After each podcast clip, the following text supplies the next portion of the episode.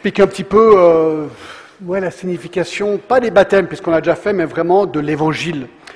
Et euh, j'aimerais parler sur le sujet que j'ai intitulé La puissance prodigieuse de l'évangile. Et une des raisons que j'ai choisi ce texte, c'est parce que nous sommes en train de parcourir euh, l'épître aux Romains, qui est une épître dans le Nouveau Testament. Nous avons commencé dimanche dernier, puis ça tombait pile poil qu'aujourd'hui, ben, les deux versets clés de cette épître sont dans la lignée des choses, et donc je voulais en parler aujourd'hui. Alors peut-être avant de les lire, j'aimerais vous raconter une petite histoire de quelqu'un que peut-être vous connaissez, peut-être vous ne connaissez pas, mais c'est une histoire vraiment passionnante. C'est en 1501, donc ça fait déjà pas mal d'années en arrière. En Allemagne, il y avait un, jeune étudiant en droit qui rentrait chez lui, il a pris une pause de son école, il rentrait chez lui et il traversait des champs. Et un gros orage a grondé ce jour-là, et à un moment donné, un éclair a... Qu'est-ce qu'on dit Un éclair, il a... Il a éclairé Et il y a eu un, gros tonnerre juste à côté de lui, et il a eu vraiment, vraiment peur. Et ce jeune étudiant en droit a crié Sainte Anne, aide-moi. Et ensuite il a dit Je deviendrai un moine. Et il a été épargné. Et alors, il a tenu sa promesse. Il a quitté l'université. Il a été frappé sur la porte du monastère Augustin de son village et il est devenu moine. L'homme, Martin Luther. Alors la vie monastique à l'époque était très dure. Deux repas par jour, pas de chauffage, des jeûnes très longs et ardus, prières constantes, pèlerinage, des confessions continues, labeur manuel, études. Il dormait sur un sol gelé, sans même une couverture, sans matelas. J'étais dans sa cellule, je l'ai vu. En plus, il se fouettait, au point où sa santé fut sérieusement endommagée. On dit que les moines dans ce monastère, tellement la vie était dure, ne vivaient pas souvent au-delà de 30 ans. Alors on pourrait se poser la question, mais pourquoi est-ce qu'un, est-ce que quelqu'un deviendrait moine? Pourquoi? Ben, Lui répond à cette question. Martin Luther dit, si quelqu'un avait pu mériter le ciel en tant que moine, alors j'aurais certainement été un de ceux-là. Dans cette phrase, il dit quelque chose d'intéressant. Il dit que comme tant d'autres personnes, que ce soit des moines ou que ce soit de personnes d'autres religions, Ces gens font des choses dures à eux-mêmes afin de gagner la faveur de Dieu. Et ils pensent que par des sacrifices personnels, par des bonnes œuvres qu'ils pourraient faire, qu'ils peuvent mériter le ciel. Ils croyaient, comme préconisait l'Église catholique, qu'en abandonnant, et là je cite, qu'en abandonnant le monde et que se cachant dans un monastère, car par des mortifications du corps, par l'autoflagellation, par les vigiles, par les jeûnes, par les pénitences, par les confessions, par les prières, non seulement pouvaient-ils eux-mêmes trouver la paix au-dedans d'eux, mais ils pouvaient ainsi mériter la faveur de Dieu et ainsi aller au ciel. Alors en 1508, il a été promu professeur dans, un, dans une ville appelée Wittenberg. Et une des choses qu'on lui a demandé de faire en tant que prof, c'est d'enseigner la Bible. Et alors, un des textes, un des livres qu'on lui a demandé d'enseigner, c'est le livre des Romains. Alors il a commencé à enseigner romain, et un jour il est tombé sur deux versets qui l'ont bouleversé. Et ça tombe vraiment bien parce que ce sont les mêmes deux versets que nous allons aborder aujourd'hui. On va les regarder, regardez. Voici les deux versets. Car je n'ai point honte de l'évangile, c'est l'apôtre Paul qui écrit, car c'est la puissance de Dieu pour le salut, de quiconque croit, du juif premièrement, puis du grec, parce qu'en lui est révélée la justice de Dieu par la foi et pour la foi, selon qu'il est écrit, le juste vivra par la foi. Le monde de Martin Luther a basculé le jour où il a commencé à examiner ces versets. Parce qu'il n'arrivait pas à comprendre que le salut, comme le dit ce verset, était par la foi. Lui, il avait passé toute sa vie à essayer de gagner le salut par les œuvres, en faisant des bonnes choses. Mais le texte disait le contraire, et il était mais complètement bouleversé par ce qu'il découvrait dans la Bible. Il a compris ce jour-là que cette perfection voulue qui s'appelle la justice de Dieu ne peut pas être acquis par nos bonnes œuvres, c'est pas possible, on ne peut jamais se perfectionner. Non, c'est un don gratuit de Dieu. Alors il réfléchissait à ça. Et un jour, il est parti à Rome, Martin Luther, pour un pèlerinage. Et il arrive à cette église qui est encore, qui s'appelle la Scala Santa. Et la Scala Santa à Rome, c'est une église où il y a 28 marches. Et les pèlerins montent ces marches à genoux et ils prient à chaque marche. Vous pouvez y aller encore aujourd'hui. Hein. Sur Google, vous pouvez voir, il y a des photos. Alors pourquoi ces marches? C'est quoi ces marches? Eh bien, ces marches, selon la tradition, ce sont les 28 marches du prétoire de Jérusalem que Jésus aurait gravi lors de son jugement par Ponce Pilate. Dans l'année 326, Hélène, la maman de Constantin, qui était le premier empereur chrétien, aurait amené ces marches à Rome, aurait construit une église dessus, et depuis, ben, les pèlerins montent ces marches à pied. Alors Luther était là, et il y est allé, il était tout content d'y être, comme tous les pèlerins, parce que c'était très connu, et alors il grimpait ses marches à pied, euh, à pied à genoux. Et chaque fois, il récitait ses prières, mais chaque fois qu'il montait il grimpait, qu'il gravait une marche, eh bien, il y a Romains 1, 16 et 1, 17 qui revenaient. Le juste sera sauvé par la foi. Par la foi. Le juste vivra par la foi. Et à un moment donné, Luther a arrêté, il s'est mis debout, il a dit non, non, le salut n'est pas par les œuvres, le salut est par la foi.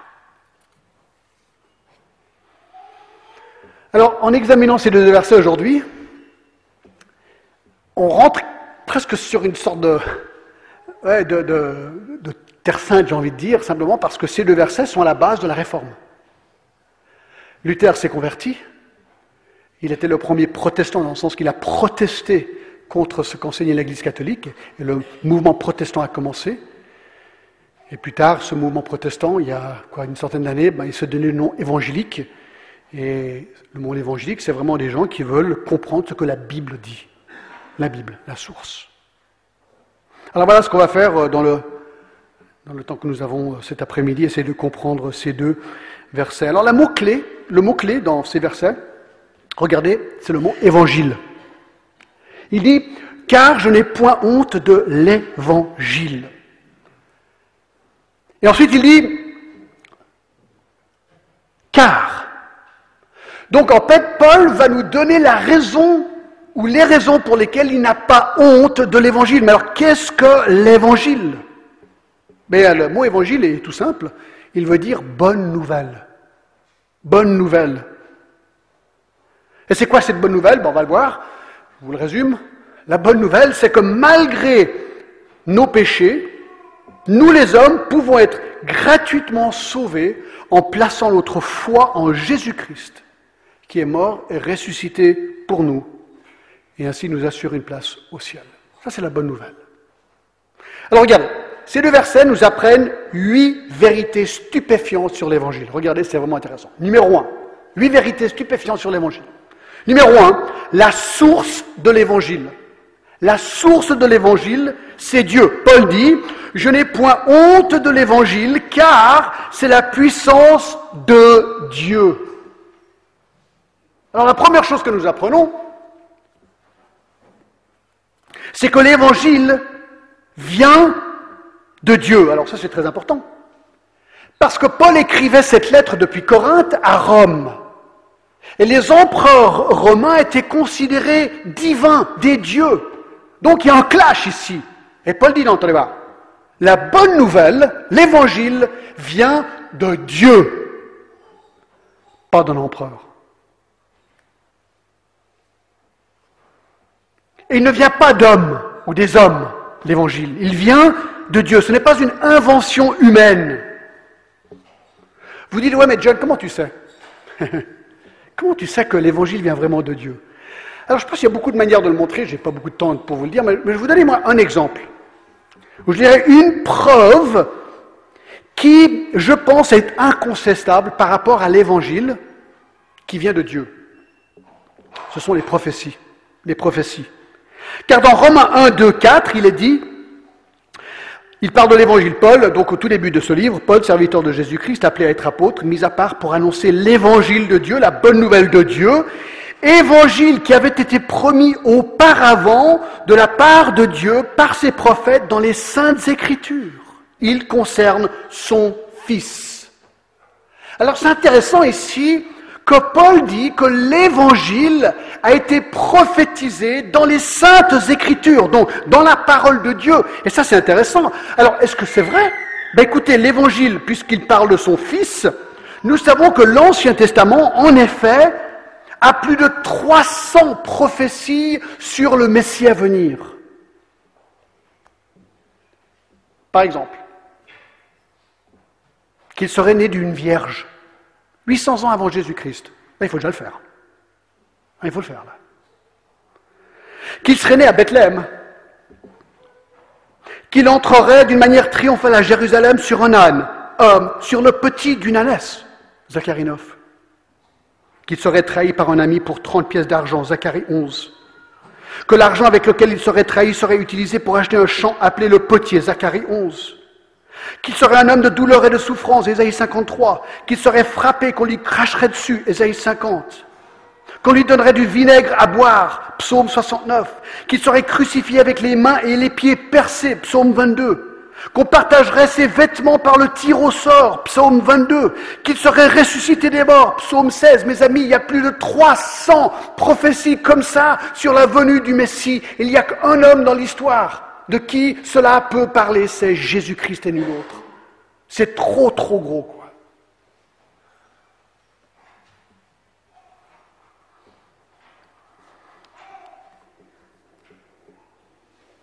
Donc, numéro un.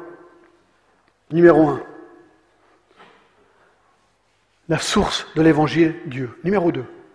Numéro deux. Le sujet de l'évangile, Jésus-Christ. C'est ce qu'on vient de voir. Hein. On vient de voir ça au verset 2. je relis le verset 1. Paul, serviteur de Jésus-Christ, appelé à être apôtre, mis à part pour annoncer l'évangile de Dieu, évangile qui avait été promis auparavant de la part de Dieu par ses prophètes dans les saintes écritures, il concerne son Fils. Ah, donc le sujet de l'évangile, l'évangile est personnifié, cette bonne nouvelle, dans une personne. Et cette personne, c'est son Fils le Fils de Dieu, Jésus-Christ. Alors, on apprend deux choses intéressantes dans les versets 3 à 4. Premièrement, qu'il est humain. Il dit, il concerne son Fils né de la postérité de David, selon la chair, donc il est né, c'est un homme, déclaré Fils de Dieu avec puissance, selon l'esprit de sainteté, par sa résurrection d'entre les morts. Voyez-vous, la résurrection de Jésus-Christ prouve qu'il n'était pas qu'homme, mais qu'il était en fait Dieu incarné. Écoutez, si quelqu'un meurt, juste avant de mourir, il dit, écoute, dans trois jours, je vais ressusciter. Donc tu le vois mort, tu le vois décomposé, et trois jours plus tard, il ressuscite. Tu conclus quoi? Hmm. Les humains ne ressuscitent pas corporellement. Mais Jésus-Christ est ressuscité corporellement.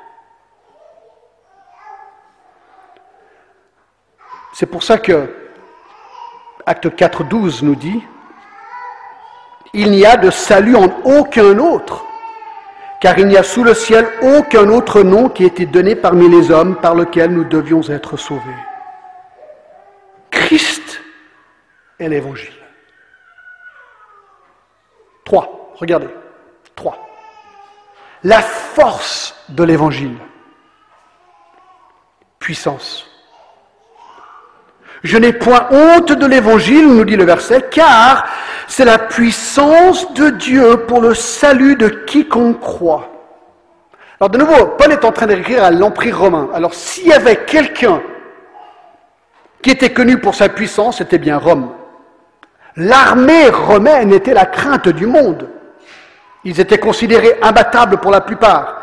Ils éliminaient ceux qui ne pliaient pas le genou à eux. Ils savaient inculquer l'effroi dans les cœurs de l'ennemi. Leur puissance était tout simplement prodigieuse. Je vous décris une légion romaine. La légion romaine était célèbre. Les soldats devaient avoir moins de 45 ans, étaient recrutés pour 25 ans de carrière militaire. Ils étaient formés pour pouvoir marcher de très longues distances. Ils devaient pouvoir porter assez de nourriture pour deux semaines, ainsi que leur lourde armure composée d'un bouclier, un casque, deux javelots, un couteau et une courte épée. Ils devaient également porter de l'eau, des ustensiles pour pouvoir cuire leur nourriture et en plus les outils nécessaires pour construire une palissade. Je crois que les soldats romains, c'était pas n'importe quoi. Mais vous savez quoi? Cette puissance de Rome n'est rien comparée à la puissance de l'Évangile. C'est ça que Paul est en train de dire. Je n'ai point honte de l'évangile car c'est la puissance de Dieu. Et le mot puissance, vous le connaissez. J'aime bien ces petits mots grecs qu'on connaît. Vous savez ce que c'est? Tenez-vous bien. Dunamis, duquel nous dérivons le mot dynamite. C'est de la dynamite. L'idée principale, c'est la puissance intrinsèque de l'évangile. Dans l'évangile, il y a quelque chose, une puissance, une dynamite qui n'existe nulle part d'autre. C'est ça qu'il est en train de dire. C'est une puissance surnaturelle qui vient de Dieu. Je peux à peine vous la décrire parce qu'elle vient de Dieu. C'est intéressant, dans Romains 1.4, il utilise ce même mot, dunamis, pour décrire la résurrection de Jésus-Christ. La puissance qui a ressuscité Christ, c'est de la dynamite, la puissance de Dieu ici. Dans Romains 1.20, il parle de la création que Dieu a créé le monde. Ce mot, dunamis de nouveau, la puissance avec laquelle Dieu a créé le monde, c'est la même puissance de l'Évangile. Dans Romains 15, 18 et 19, il est parlé de la puissance, de dunamis, des miracles de Jésus. Chaque fois que Jésus a opéré un miracle, c'est la même puissance de l'Évangile. Dans Corinthiens 6, il est dit que nous serons ressuscités des morts pour passer l'éternité avec lui. C'est la même puissance qui va nous ressusciter des morts. Et en Corinthiens 1.18 nous parle cette puissance qui sauve un homme. Mes amis, l'évangile, c'est la puissance de Dieu. Écoutez les témoignages qu'on vient d'avoir. Comment expliquer les transformations de ces vies? C'est l'évangile. C'est la puissance de l'évangile.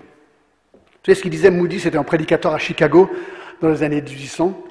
Il disait, l'évangile est comme un lion, comme un lion. Tout ce que le prédicateur doit faire, c'est d'ouvrir la cage et s'écarter. C'est ça l'évangile. C'est l'évangile qui touche des cœurs. C'est l'évangile qui peut transformer une vie.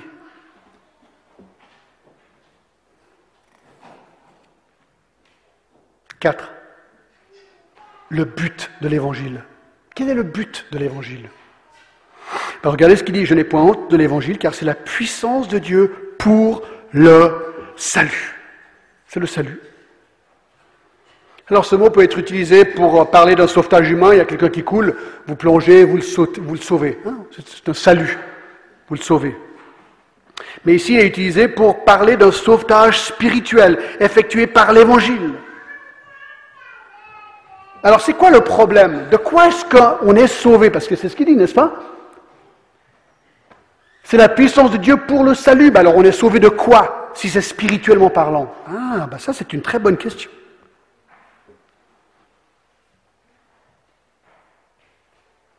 Le verset 18 dit ceci, écoutez.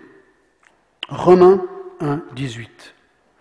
la colère de Dieu se révèle du ciel contre toute impiété et toute injustice des hommes qui retiennent injustement la vérité captive.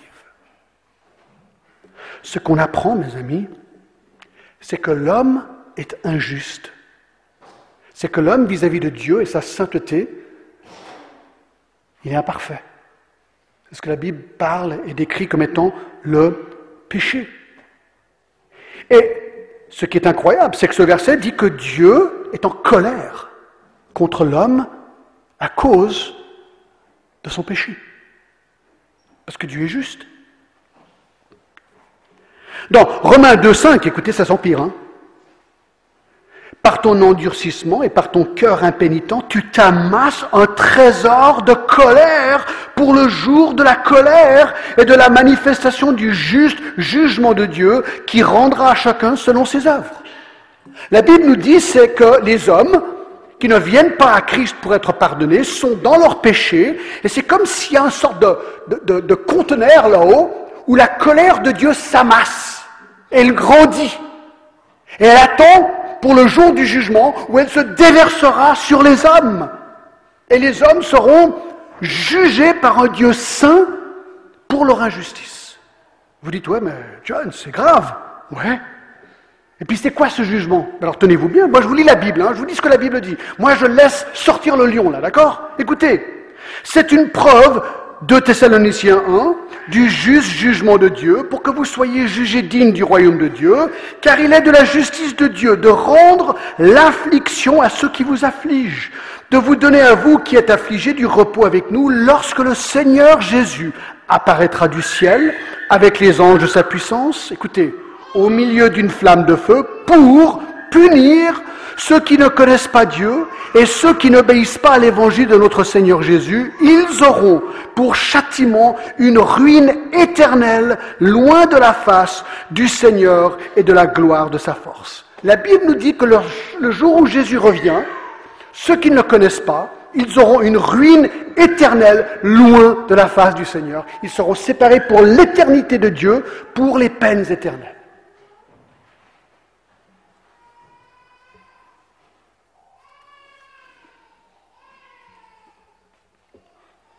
Vous dites, mais toi, euh, tu crois vraiment à ça? Écoutez, ma réponse elle est simple. Si j'y crois pas, je ne crois pas non plus à Jésus-Christ. Parce qu'il n'y a pas de salut alors. On est, sauvé de quelque chose, non? Mais de quoi? La mort de Christ, elle a servi à quoi? S'il n'y a pas, a pas un châtiment éternel, pourquoi est-ce qu'il y aurait une solution éternelle? Il est venu pourquoi alors? Et si je peux me sauver par mes bonnes œuvres, bah, bah, Christ il est venu pourquoi? J'ai besoin de Christ pourquoi? Si moi, par mes bonnes œuvres, je peux me sauver? Non, on est coincé, mes amis. On est coincé dans la logique de cette chose. L'évangile, regarde ce qu'il dit. Il nous dit, je n'ai point de l'évangile car c'est la puissance de Dieu pour le salut. Le salut de quoi? Le salut du châtiment éternel de Dieu. John, j'aime pas ça. Moi non plus, j'aime pas ça. Mais c'est dans la Bible. Mais regardez, cela est bon et agréable devant Dieu, notre Sauveur, qui veut que tous les hommes soient sauvés. Dieu t'aime et Dieu veut que tu sois sauvé et que tu parviennes à la connaissance de la vérité, car il y a un seul Dieu et aussi un seul médiateur entre Dieu et les hommes, Jésus-Christ,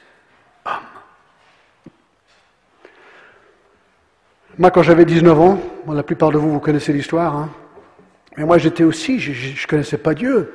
Moi j'étais dans une phase hippie de ma vie, j'avais ma queue de cheval, je fumais du hachis, je vivais une, je vivais une vie immorale, et, moi j'aimais bien voyager. Moi je suis parti en Inde, à l'aventure pendant six mois.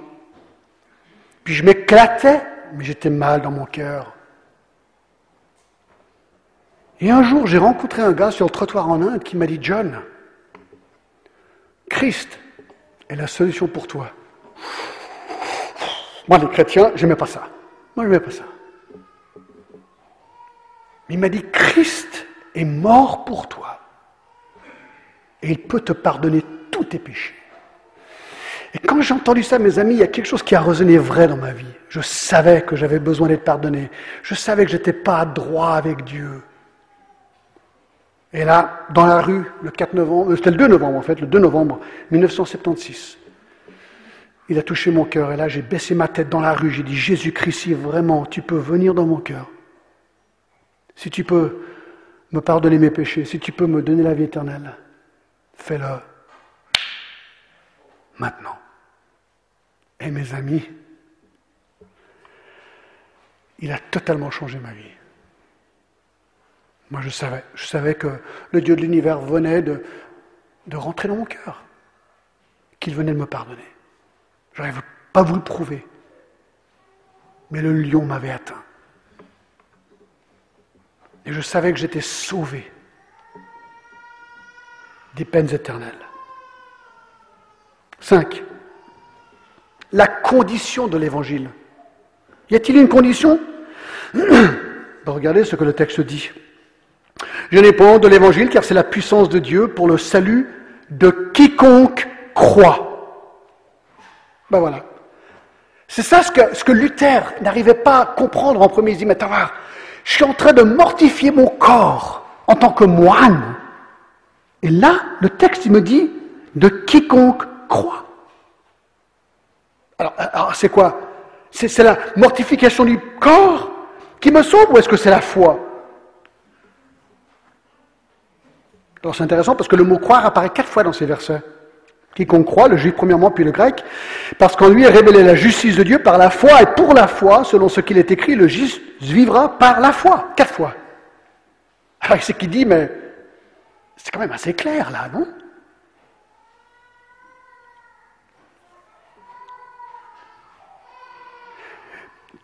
Vous savez, beaucoup de gens cherchent le salut par les bonnes œuvres, on l'a déjà vu. Hein. Pourquoi ce n'est pas possible? Je vais vous le dire. Très simple. Super simple. Écoutez ce que Jésus a dit. Vous allez tout comprendre. Dans Matthieu 5, 48, Jésus a dit ceci. Écoutez bien. C'est très court, mais très clair. Soyez donc parfaits, comme votre Père céleste est parfait. Alors je te pose une question. C'est le critère. Hein. Tu veux te sauver toi-même par tes bonnes œuvres? Ok. Qu'est-ce qu'il faut faire? Vis une vie parfaite. Tu dis, ouais, mais John, c'est trop tard. C'est foutu. C'est ce que la Bible dit. Mais comment J'ai pas une deuxième chance? Ah. Écoutez Jacques 2.10. Car quiconque observe toute la loi, mais pêche contre un seul commandement, devient coupable de tous. Par rapport à Dieu et sa perfection, un péché te condamne. Alors moi je réponds, pourquoi essayer de te perfectionner? Ça sert à rien vis-à-vis de Dieu. Tu peux te fouetter comme Luther a fait. Ça sert à rien. Parce que tu es né dans le péché.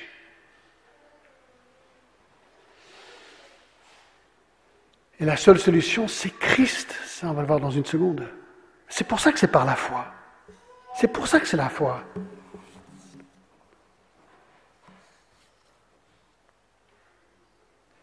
Je ne sais pas si euh, vous réalisez que vous êtes en train de manifester votre foi maintenant de manière exemplaire, chacun de vous. Comment est-ce que vous saviez quand vous êtes rentré dans cette salle cet après-midi, qu'en vous asseyant, que la chaise allait vous tenir? Pourtant, vous êtes assis et vous avez mis toute votre confiance dans la chair, dans la chaise. Pourquoi? Parce que vous savez que chaise, ce genre de chaise, d'habitude, soutiennent les gens. Vous êtes habitué à ça. Donc vous ne vous posez plus la question, mais c'est un acte de foi. Quand vous, allumez le robinet chez vous, vous buvez un verre d'eau, comment est-ce que vous savez qu'il n'y aura pas d'arsenic dans l'eau? Ben, Parce que vous avez confiance dans les services d'eau là où vous habitez. C'est de, la confiance, c'est de la foi. Lorsque vous prenez votre voiture, comment est-ce que vous savez que les freins vont marcher? Ah, Parce que vous avez confiance dans la voiture que vous maintenez, j'espère. Quand vous traversez un pont, comment vous savez que le pont va vous tenir? C'est tous les actes de foi. Eh bien, Romains 1,16 nous dit Je n'ai point honte de l'évangile, car c'est la puissance de Dieu pour le salut de quiconque croit. Qu'est-ce que ça veut dire? Ça veut dire que j'ai saisi et compris que la seule solution pour le problème de mon péché vis-à-vis de Dieu saint, c'est Jésus-Christ. Ce n'est pas un autre. Pourquoi? Parce que Jésus-Christ est mort et ressuscité, c'est ce qu'on a vu. Il est homme et Dieu. Et donc tout ce que je peux faire, c'est d'accepter par la foi, comme cadeau, le salut qu'il m'offre. Si je vous donnais ma montre je vous dis, voilà, écoutez, j'ai reçu une super belle montre là, je vous la donne gratuitement. Waouh, super. Mais, avant que je vous la donne gratuitement, j'aimerais que vous alliez faire tous mes achats à Migros pour la semaine, mettez dans mon frigo, puis ensuite je vous donne la montre gratuitement. Vous dites quoi? Voilà, tu nous roules. Ben ouais, c'est plus un cadeau gratuit. Eh ben la, la Bible nous dit que le salut, c'est un cadeau gratuit qu'on reçoit par la foi. On place notre vie dans les mains de Jésus-Christ et on lui dit merci pour le cadeau de mon salut. 6. L'étendue de l'évangile. Regardez voir, c'est incroyable. L'étendue de l'évangile. Quiconque. Car je n'ai point de l'évangile, c'est la puissance de Dieu pour le salut de quiconque croit. Du juif premièrement, puis du grec. Vous savez ce qui est fantastique avec l'évangile, c'est qu'il a écroulé, il a fait écrouler le mur de haine qui existait entre juifs et non-juifs. C'est ce qu'on appelait les païens ou les grecs. Donc il y avait les juifs, Jésus-Christ était juif, donc l'évangile est arrivé par le biais des Juifs, annoncé par les écritures juives. Il fallait bien que Dieu choisisse son peuple. Il aurait pu choisir les Suisses, il pu choisir les Américains aussi, en fait. Mais il n'a pas choisi ni les Suisses ni les Américains, il a choisi qui? Les Juifs. Voilà. il fallait qu'il choisisse quelqu'un. Et donc, dans ce sens-là, l'évangile est en premier venu aux juifs, mais il était pour le monde entier. Il nous a dit d'aller faire des disciples dans le monde entier. Donc l'évangile était pour tout le monde. Et ça, c'est ce que je trouve super. Quiconque croit quiconque croit. Moi, je crois que le principe qui surgit ici est merveilleux. Moi, j'aime beaucoup cette phrase. Parce que l'évangile n'a aucune limite humaine. Il est pour tout le monde. Quelle que soit votre race, votre couleur, votre religion, votre statut social, il est pour toi l'évangile. Il est pour toi. Il peut te sauver. C'est ce que la Bible dit. C'est pour ça d'ailleurs qu'on a appelé notre Église l'Église évangélique internationale. On voulait montrer que c'est vraiment pour tout le monde. Tout le monde. Moi, je trouve ça génial. Et un jour, petit verset vraiment intéressant.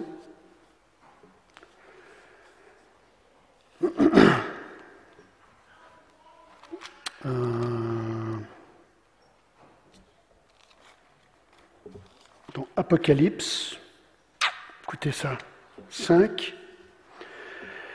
Le ciel un jour, regardez,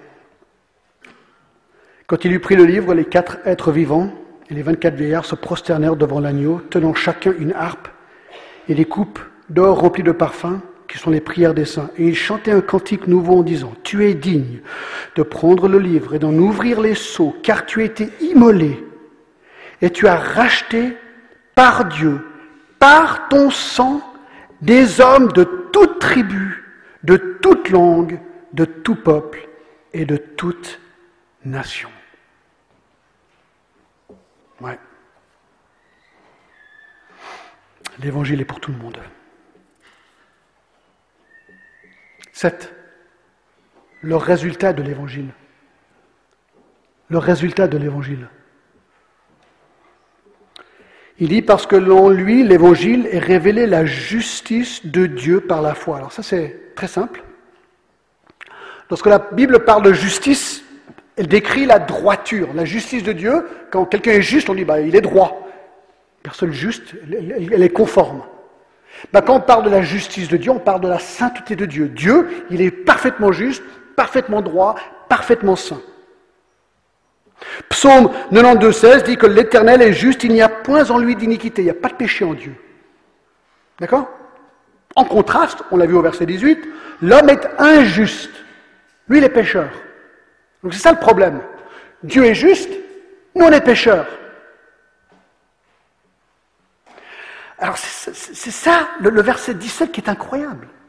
Parce qu'en lui est révélée la justice de Dieu par la foi et pour la foi. Selon qu'il est écrit, le juste vivra par la foi. Ce que ça veut dire, c'est tout simple. C'est qu'il y a un miracle qui se passe Lorsque j'accepte Jésus-Christ comme Sauveur et Seigneur, cet évangile, ce miracle, c'est que Dieu me donne miraculeusement sa sainteté. Voilà. C'est un cadeau. 2 Corinthiens 5, 21, celui qui n'a point connu le péché, l'a fait devenir péché pour nous, afin que nous devenions en lui justice de Dieu. Donc, quand Christ est mort sur la croix, Qu'est-ce qu'il a fait? Lui qui était sans péché a pris mon péché sur lui. Il a dit Donne-moi ton péché. Il a pris mon péché, clac, clac, il s'est fait clouer la croix. Mais c'est moi qui aurais dû être mort, mort sur cette croix. C'était moi le pécheur, lui pas. Mais il est mort à ma place. Donc il a pris mon péché, mais en contrepartie, lui me donne sa justice. Il me dit John, je te pardonne je te considère saint, propre, lavé. Tu dis, mais c'est incroyable. Ben ouais. C'est pas juste. Non. Mais c'est un cadeau, totalement. Mais, mais, mais est-ce que je l'ai mérité? Non. Je ne méritais qu'une chose, séparation éternelle avec lui. Lui dit, John, je t'aime, mon fils est mort pour toi, je te donne gratuitement ma sainteté.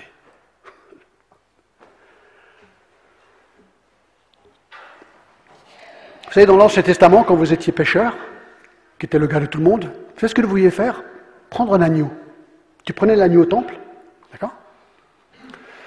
Ensuite, tu imposais les mains sur l'agneau et tu priais, tu transférais, tu, confessais tes péchés, et symboliquement, ça transférait sur l'agneau. Ensuite, il prenait l'agneau et clac, il le tuait. Tu dis, ouais, mais c'est cruel. Ben oui, c'était un symbole. Que l'agneau me remplaçait. Ben Jean-Baptiste, lorsqu'il a vu Jésus, il a dit, voici l'agneau parfait de Dieu. Christ, c'était l'agneau parfait de Dieu. Et lui, clac, il a été tué à notre place. Vous savez, quand j'étais en faculté de théologie, comme beaucoup de gens qui sont étudiants, ils sont fauchés. Moi, j'essaie, comme par tous les moyens, je faisais des boulots à droite et à gauche. Et un jour, il me fallait une voiture, quoi, mais j'avais pas de voiture. Je travaillais, je, teintais, vous savez, les limousines, on voit les vitres noires, c'est ce que je faisais. Moi, je teintais ces vitres à Los Angeles. Et un jour, mon patron me dit John, viens voir, je, vais vous montrer un truc. Alors je rentre, il ouvre la porte du magasin, et là, il y avait une voiture de sport. Puis il avait les clés, il a dit Tiens, c'est pour toi. Je dis Quoi, mais t'es malade ou quoi? Il dit Non, non, tiens, il y a quelqu'un qui voulait t'offrir une voiture. Je dis Mais, mais c'est pas possible. Je ne mérite pas ça, il a dit, mais non. Mais, mais, mais quelqu'un voulait t'offrir cette voiture. Je me rappelle l'hésitation que j'avais d'accepter cette voiture. Ben voilà le don de Dieu pour nous. Il, nous offre le salut. Et il y a des gens qui disent non, non, non, non, non, non, moi je peux pas. Mais, c'est gratuit. Oui, oui, mais non, mais il faut que je travaille. Non, c'est gratuit. Non, tu comprends pas, il faut que je travaille. Il faut que je sois religieux. Non, c'est gratuit. Et il y a les clés là, elles t'attendent. Prends ces clés. C'est incroyable. C'est vrai que vous dites, mais c'est trop facile. C'est ce que Luther. Luther n'arrivait pas à comprendre que c'était si facile. Et pourtant, ça transforme le cœur. C'est ce qu'il dit. Car j'ai les points de l'évangile, c'est la puissance de Dieu pour le salut de quiconque croit, du juif premièrement puis du grec, parce qu'en lui est révélée la justice de Dieu par la foi et pour la foi, selon qu'il est écrit, le juste vivra par la foi. Je ne pense pas qu'on peut l'expliquer plus simplement.